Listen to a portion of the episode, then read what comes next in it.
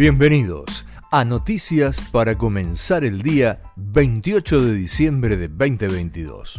Un repaso por las noticias más importantes para empezar la jornada bien informado.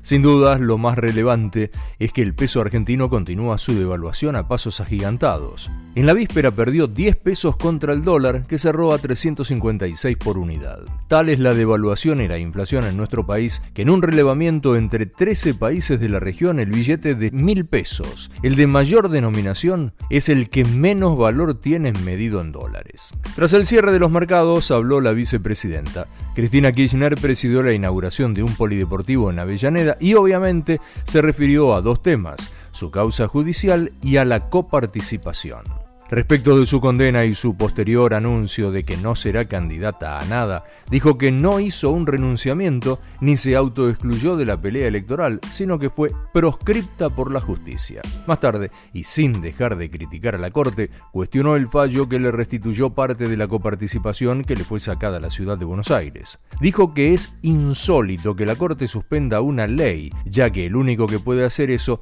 es el Congreso el que la sanciona. Ya por la mañana, Alberto Fernández dijo desde Santiago del Estero que en esa provincia no se discute cómo ampliar los subtes, sino si tienen o no agua. Un par de horas antes del discurso de la vicepresidenta, el gobierno recusó a los jueces del máximo tribunal. En un escrito firmado por Carlos Zanini, pidió que se suspendan los efectos del fallo por la coparticipación. La Corte va a tener mucho trabajo, ya que por la mañana el gobierno de la ciudad insistió con su reclamo y denunció penalmente a todos los funcionarios responsables de efectivizar el fallo. Además, dijo que el impuesto a los consumos con tarjeta seguirán hasta que el gobierno pague lo que debe pagar y no con bonos. Ya que hablamos de bonos, el Ministerio de Desarrollo Social acordó otro bono para los movimientos sociales. La ministra Victoria Tolosa Paz pagará un bono extra a los titulares de Potenciar Trabajo para sellar una tregua con un grupo de movimientos sociales. Debe haber olvidado que el Fondo Monetario pidió no incrementar planes y por el contrario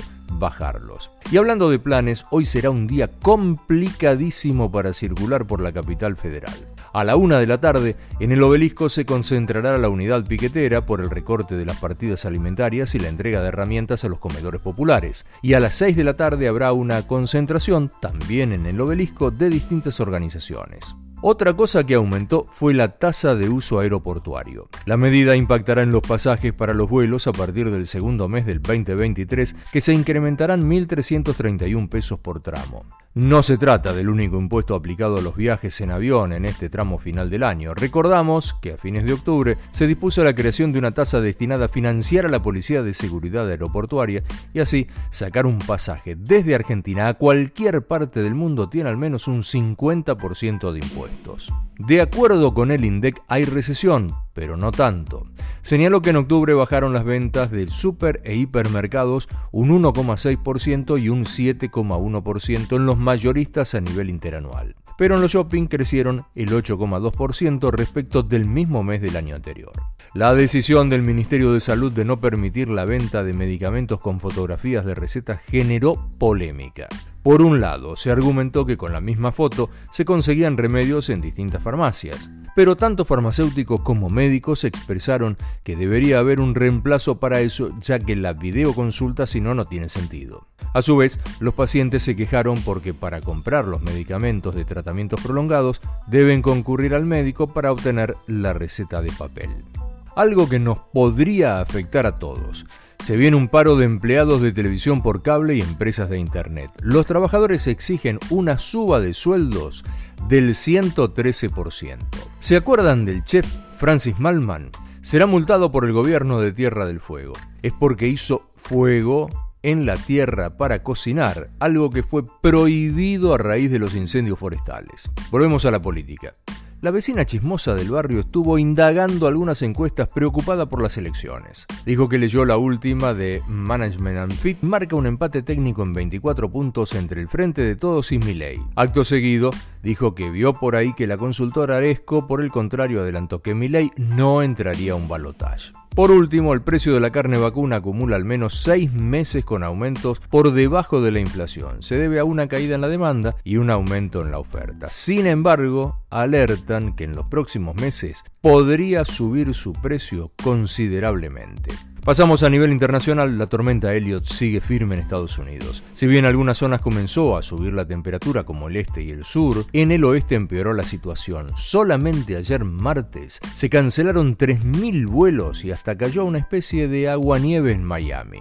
Vladimir Putin prohibió la exportación de petróleo a los países que adhirieron al tope de precios. Moscú advirtió que suspenderá los envíos del crudo y sus derivados a la Unión Europea, el Grupo de los Siete y Australia desde el 1 de febrero y hasta el 1 de julio del 2023. Si quieren viajar a China, el gigante asiático anunció que eliminará la cuarentena obligatoria para ingresar al país desde el 8 de enero. Sin embargo, los turistas deberán presentar una prueba de COVID negativa realizada hasta 48 horas antes del viaje. En deportes no hay mucho, salvo que los jugadores campeones comenzaron a irse a los países donde juegan para retomar la actividad desde el mes de enero. A nivel local, lo más relevante es que Riquelme presentó una agrupación denominada Soy Bostero para competir el año próximo por la presidencia Ceneice.